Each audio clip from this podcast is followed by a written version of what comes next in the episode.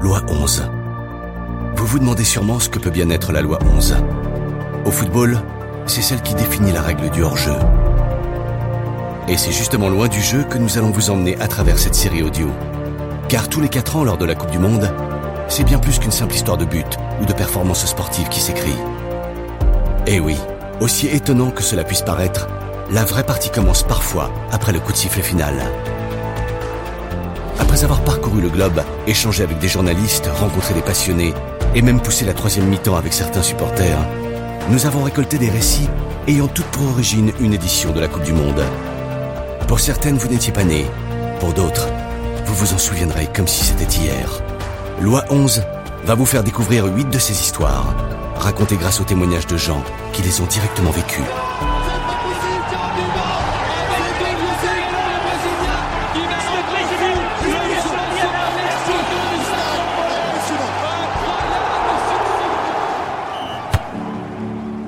États-Unis 94. Les footballeurs nigériens marquent en Coupe du Monde pour la première fois de leur histoire.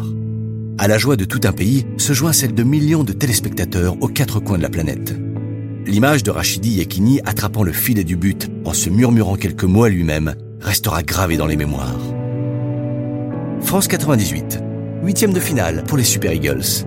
Les fans de foot de toute la planète sont perplexes. Le Nigeria si prometteur il y a 4 ans vient de se faire écraser par le Danemark 4 à 0. De ces deux participations si contrastées, on peut se demander comment elles ont joué sur l'histoire politique du Nigeria. Dans cet épisode, nous quitterons les terrains du football pour arpenter les rues de Lagos et nous inviter dans les foyers de ses habitants. Nous suivrons l'histoire, jusqu'ici très peu racontée, d'un pays qui a bravé l'incertitude et l'adversité politique, alors que son équipe nationale de football se révélait au monde. Avec des joueurs tels que Finidi, Amokashi, Ikpeba, Yekini alias le taureau de Kaduna ou bien même JJ Okocha qui allait plus tard devenir une star au Paris Saint-Germain.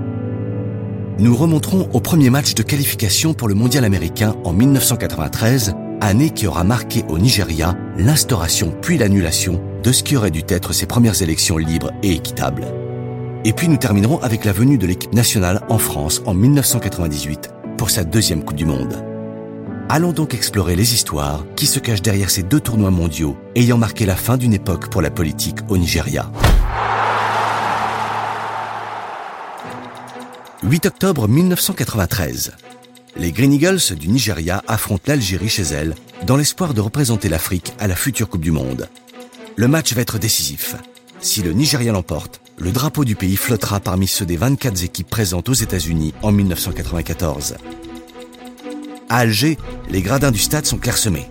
Seulement 2500 spectateurs se sont déplacés. À des milliers de kilomètres de là, dans leur maison, les Nigérians ont allumé leurs transistors et attendent. À l'époque, la presse internationale affirme que le Nigeria vit sa période la plus agitée depuis la guerre civile de 1967. Plus tôt dans l'année, en juin, les Nigérians se sont rendus aux urnes lors d'élections décrites comme les plus libres et les plus équitables de l'histoire politique du pays. Le chef, MKO Abiola, les a emportés.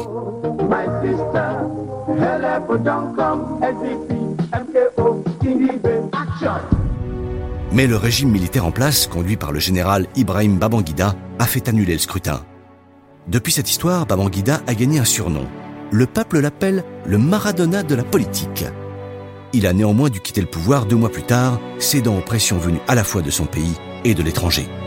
Un gouvernement national par intérim a pris les commandes, dirigé par le chef Ernest Shonkan. Les Nigérians ont au départ espéré que celui-ci fasse valider le mandat d'Abiola. Mais 42 jours plus tard, le gouvernement par intérim est encore là, et le climat politique ne s'est pas arrangé. Mais au moins, le peuple nigérian a son équipe de football. Et si celle-ci obtient ne serait-ce qu'un nul contre l'Algérie dans son groupe de qualification pour la Coupe du Monde, elle s'envolera pour les États-Unis. Emeka Onwunka, spécialiste du football et directeur d'ACL Sport, un site référent sur le sport au Nigeria, se rappelle de l'ambiance dans le pays lors de ses qualifications. C'était une poule de trois équipes, Nigeria, Côte d'Ivoire et Algérie. On avait perdu le match d'ouverture à Abidjan contre les Ivoiriens. Puis nous avions battu l'Algérie chez nous lors d'un match très poignant, je dois dire. C'était une semaine après l'annulation des élections, le 3 ou le 5 juillet, je crois. Autour du stade, il y avait des militants pour les droits de l'homme, vous savez, de l'association Nadeco. Ils distribuaient des tracts juste avant le match, qui recommandaient aux gens de rester chez eux à partir du lundi suivant. On sentait les spectateurs inquiets, c'était palpable. Je me souviens que l'Algérie avait marqué en premier. Dans le stade, on aurait pu entendre une mouche voler. Puis le Nigeria a égalisé et il y a eu cet énorme soupir collectif de soulagement. Et nous avons même fini par gagner le match. La Côte d'Ivoire est ensuite venue nous affronter à Lagos dans l'espoir de prendre un point. Mais nous l'avons battu. Au match retour contre l'Algérie, il fallait donc pour nous qualifier soit gagner, soit faire match nul. Sur le plan politique, une longue route restait à parcourir aux Nigérians. En revanche, à Alger, au stade du 5 juillet 1962, le chemin vers la victoire ne leur prit que 11 minutes, lorsqu'un tir puissant du pied droit décroché par Finidi George donna un solide avantage aux Green Eagles. La seule fois de ma vie où j'ai pleuré devant un match de football, c'était le 8 octobre 1993. Ma génération avait été habituée à supporter le Brésil en Coupe du Monde. Mais en 1990, j'avais juré que le coach de notre équipe allait réussir à nous emmener aux États-Unis. Et avec cette qualification, c'était chose faite. Si l'Algérie parvint à égaliser un peu plus tard au cours du match, cela ne suffit pas à arrêter l'équipe nigériane. Elle allait bel et bien prendre la route de la Coupe du Monde 1994 aux États-Unis. 11 juin 1994, quelques jours avant la Coupe du Monde. Le chef, MKO Abiola, en a plus qu'assez d'attendre qu'on lui rende son mandat conquis dans les urnes un an plus tôt. L'année d'avant, Sean Khan, le chef du gouvernement de transition, nommé suite à l'annulation du scrutin, avait en effet préféré planifier de nouvelles élections plutôt que de valider celles qui avaient eu lieu. Mais son équipe et lui n'ont même pas tenu assez longtemps pour qu'elles aient lieu. Le 16 novembre 1993, au cours de ce que l'on décrira comme une révolution de palais, Sean Khan avait démissionné de son poste de chef du gouvernement par intérim et laissé le pouvoir à un nouveau dictateur militaire, le général Sani Abacha. Abiola a quand même encore attendu, continuant d'espérer. Mais six mois plus tard, le général Abacha avait déjà bien entamé son projet d'éradication des structures démocratiques, sans jamais évoquer une quelconque transition vers un régime civil. Alors, Abiola, depuis le quartier d'Epetedo, à Lagos, décida de s'autoproclamer président du Nigeria, comme pour revendiquer la légitimité de son mandat. Faire cette déclaration dans un lieu aussi symbolique qu'Epetedo n'avait rien d'un hasard.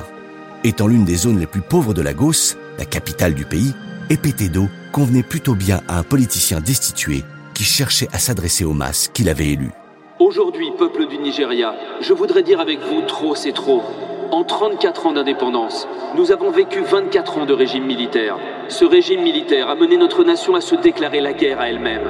Aujourd'hui, ce régime militaire a déstabilisé notre nation comme jamais auparavant dans son histoire. Ce régime militaire a ruiné notre peuple et mis en place un commerce de drogue qui a fait du nom même de notre pays un anathème aux quatre coins du monde. Même les fans de football qui vont aller voir jouer notre équipe en Amérique souffriront inutilement là-bas du fait que le nom de notre pays est syndrome de fraude aux cartes de crédit et d'arnaque à la nigérienne, qu'on connaît aussi sous le nom de fraude 419. Commentateur de football à la télévision et journaliste sportif, Emeka Agnadike rappelle que la déclaration du chef Abiola eut lieu tout juste six jours avant le début du mondial. Abiola avait eu le sens du timing en faisant cette déclaration vu les événements qui avaient précédé. Un peu plus tôt dans l'année, Abacha et lui semblaient en effet avoir trouvé un terrain d'entente. On savait en tout cas qu'après l'arrivée d'Abacha au pouvoir, celui-ci avait rencontré Abiola publiquement devant les médias. Mais finalement, Abiola avait recommencé à s'agiter pour bien faire comprendre qu'il n'avait pas l'intention d'oublier son mandat. Abiola connaissait le pouvoir du football et j'imagine qu'il s'était dit qu'il fallait profiter du contexte pour agir. Le Nigeria n'avait jamais joué en Coupe du Monde mais venait de remporter la Cannes. À l'époque, on attendait beaucoup de l'équipe mais on savait pas non plus vraiment ce qu'elle allait donner. Et quand la compétition a démarré et que le Nigeria a battu la Bulgarie 3-0, le pays n'a plus juré que par le foot. Emeka Agnadike n'est pas le seul à avoir pensé que les Nigérians ont alors négligé la situation politique en faveur de la Coupe du Monde. Dans son roman Fine Boys, Egoza Imazuen s'intéresse à ce moment de l'histoire de son pays. Et même s'il s'agit d'une fiction, il intègre à son récit des éléments liés au mondial. Le premier anniversaire du 12 juin fut fêté dans une très grande discrétion, passant presque inaperçu.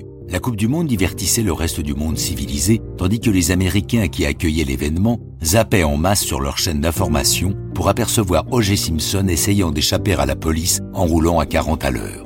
nous nous occupions en regardant le football sans prêter attention aux problèmes toujours plus pressants que notre pays affrontait. Peu après s'être autoproclamé président, MKO Abiola fut assigné à résidence par les militaires au pouvoir et la situation politique du Nigeria resta très incertaine. Si une seule chose était en revanche, elle, bien certaine, c'était que la Coupe du Monde allait débuter dans quelques jours et que les Eagles y feraient leur première apparition. 21 juin 1994, 11 joueurs sont alignés pour défendre l'honneur du Nigeria au Cotton Bowl Stadium de Dallas au Texas. Peter Rufai, Austin Eguavan, Benedict Iroha, Uche Okechukwu, Chidi Nwanu, George Finidi, Rachid Yekini, Emmanuel Amuneke, Samson Siasia, Daniel Amokachi et Sunde Olise forment le 11 de départ. Leur tir frappe les filets bulgares à trois reprises. Le monde découvre la force du football nigérian. Les images des célébrations de leur but passeront en boucle à la télévision nigériane, mais aussi dans le monde entier. Ah, Rachidi Yekini qui secoue les filets du but. C'est toujours une célébration d'anthologie. Personne ne l'a refaite depuis. Un classique. La nation tout entière était euphorique. Même si au Nigeria les matchs étaient diffusés au milieu de la nuit, tout le monde restait debout pour les voir. Les gens faisaient la fête dans la rue, parfois jusqu'à tard dans la matinée. Les fans, qui n'avaient pas les moyens de se payer un vrai drapeau nigérian, s'en fabriquaient eux-mêmes, en peignant de vieux draps. Les motards ornaient leurs bottes de bouts de plastique vert, blanc, vert. Mais alors que les Nigérians attendaient de pied ferme le match suivant contre l'Argentine, les affaires politiques du pays se compliquèrent. MKO Abiola se fit arrêter par la junte militaire dans la soirée du 23 juin 1994. En fait, c'est en écoutant la station BBC World Service que j'avais appris l'arrestation. J'étais à l'église ce jour-là, puis j'avais couru dans une boutique pour y écouter le bulletin sportif de la BBC. À cette époque, la radio locale diffusait les bulletins sportifs de la BBC. À la suite de ce bulletin, ils avaient enchaîné sur une émission d'actualité africaine qui annonçait donc l'arrestation, suivie d'une interview de MKO Abiola par téléphone. Que se passe-t-il chez vous? On vous arrête? On m'arrête, je suis en train de sortir de chez moi avec la police. Il y a foule ici. Les gens se sont massés ici pour m'escorter vers mon lieu de détention. Ils chantent l'hymne national. Pourquoi vous arrêtent-ils? Ils m'arrêtent parce qu'on m'accuse d'un crime ou de trahison ou de quelque chose comme ça. Ils ne font rien, ils me prennent, c'est tout.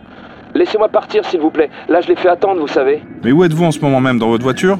Oui, je suis dans ma voiture. Est-ce que la police est avec vous dans votre voiture ou est-ce qu'elle vous escorte? Le commissaire de police est avec moi dans la voiture. Et ma première femme est avec moi dans la voiture. Pourquoi vous laisse-t-il parler à la BBC au téléphone alors qu'ils sont en train de vous arrêter Ils sont venus m'arrêter moi, pas ma bouche.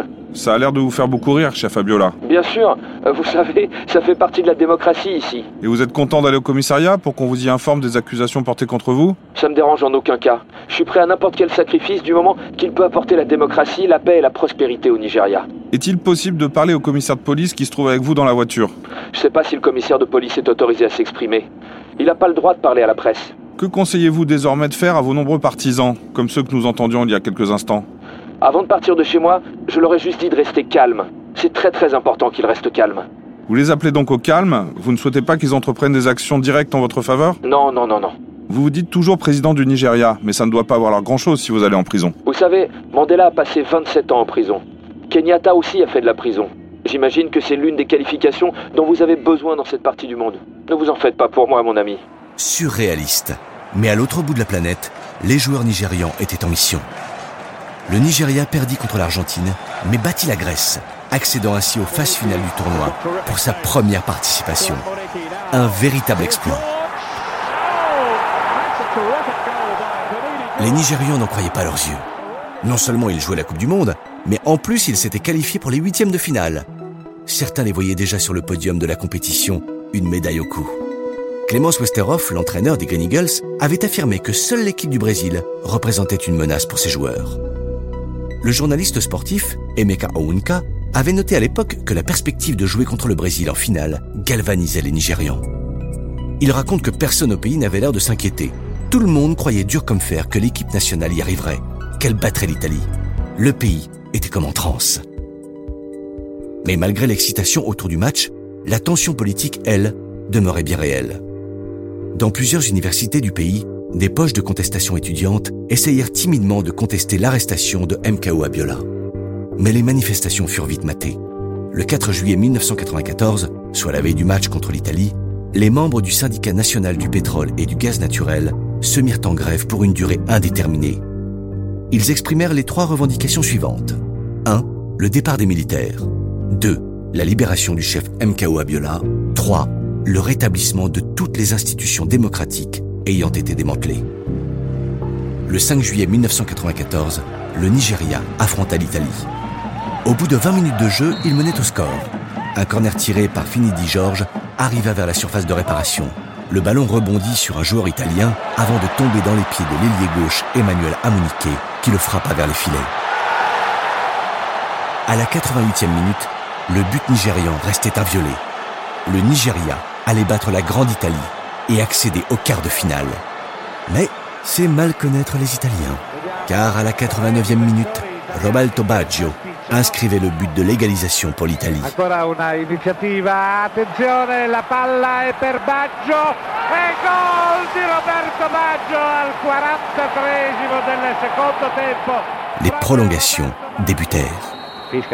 À la 102e minute, un penalty fut sifflé en faveur de l'Italie.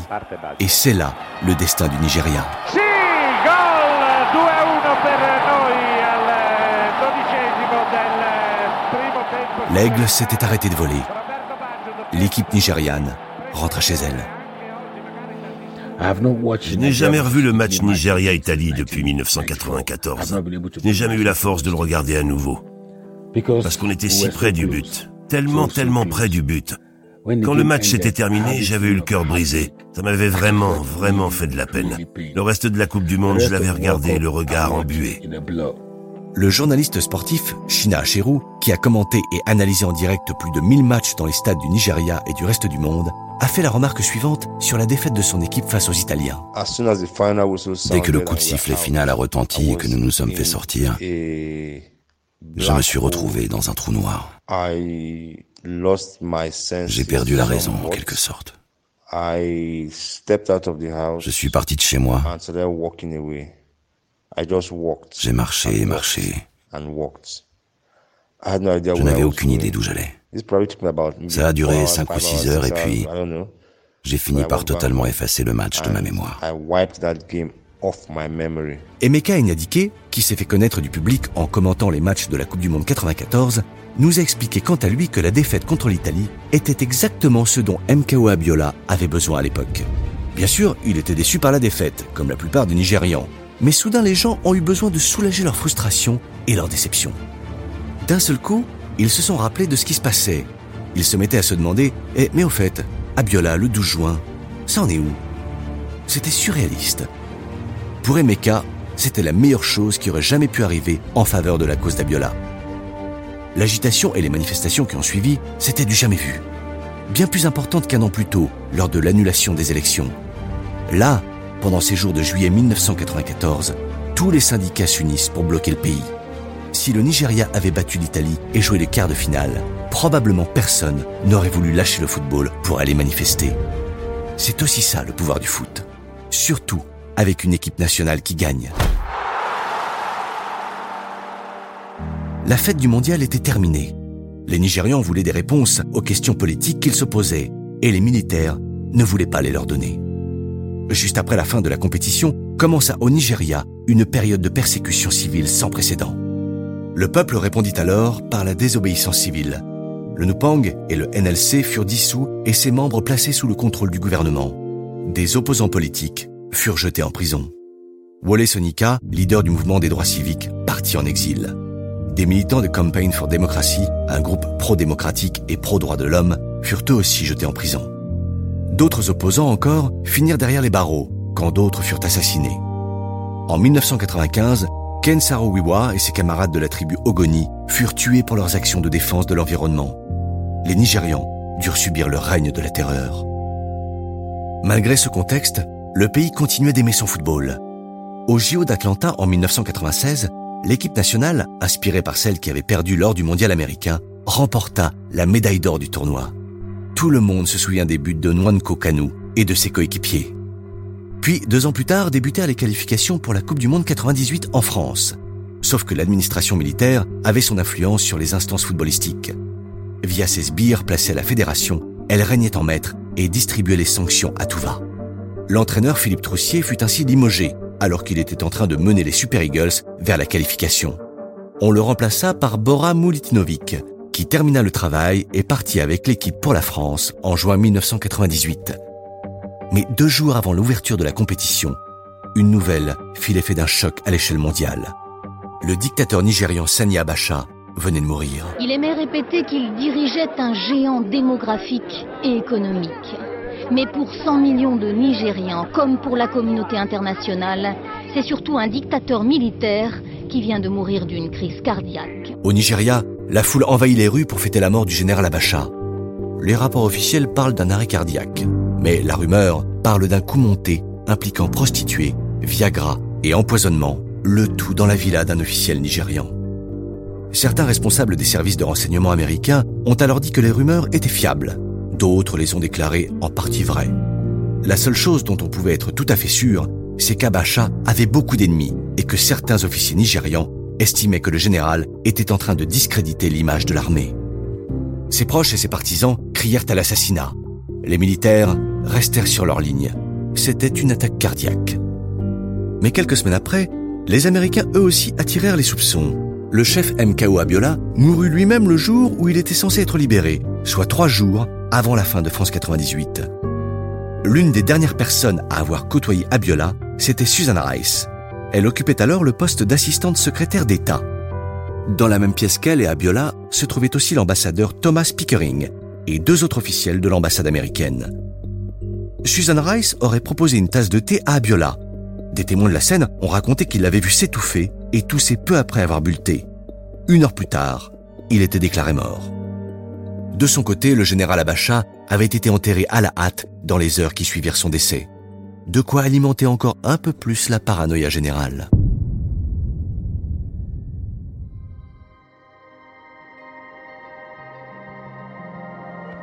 « 24 ans plus tard, les Nigérians se rappellent la Coupe du Monde 94 comme d'un tournant pour leur pays, comme d'une année où le foot et la politique dansèrent le tango et où l'équipe nationale brilla de tous ses feux.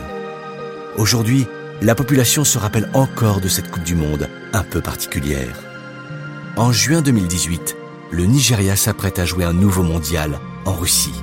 Mais ni les supporters ni les experts comme Emeka Onwuka n'ont trop la tête à faire des paris. Pour être honnête, je dirais que cette équipe est... Je vais pas vous mentir, c'est une équipe très étrange. C'est impossible de vraiment savoir ce qui va en ressortir. Je crois qu'elle peut aussi bien se faire sortir dès les poules qu'arriver en demi-finale. Un vieux sage a dit que celui qui n'espère rien ne sera jamais déçu. Après la défaite de 94, j'ai cessé d'espérer quoi que ce soit quand mon équipe jouait en Coupe du Monde. Parce que je ne veux pas être déçu. Parle-moi de ton football, je te dirai qui sont tes chefs d'État. En 2015, les Nigérians ont voté pour le changement. Le président sortant, Goodluck Ebele Jonathan, a perdu contre Muhammadu Buhari, un ancien dictateur militaire et ami du général Abacha qui a donc pris place en tant que chef d'État. Plus de deux ans après, beaucoup de Nigérians s'en mordent les doigts. L'économie stagne, tout comme le football professionnel depuis 1998. Le pays lutte pour surmonter la récession. Et au-delà du nord du pays qui le soutient, le président Bouhari est très contesté. Nombreux sont ceux qui veulent le voir partir en 2019. L'équipe saura-t-elle briller en Russie et passionner les Nigérians? Nous verrons bien. Olysée qui fait qui écarte bien encore sur Amokashi. Tout à l'heure, il était au centre, le voilà maintenant à l'aile. Il bouge beaucoup, Amokashi. Oh, superbe ouverture pour Georges Attention au centre Devant, il va Oh, ça y est Ça y est Superbe but nigérian sur ce déboulé extraordinaire de Georges Rachidi Yekini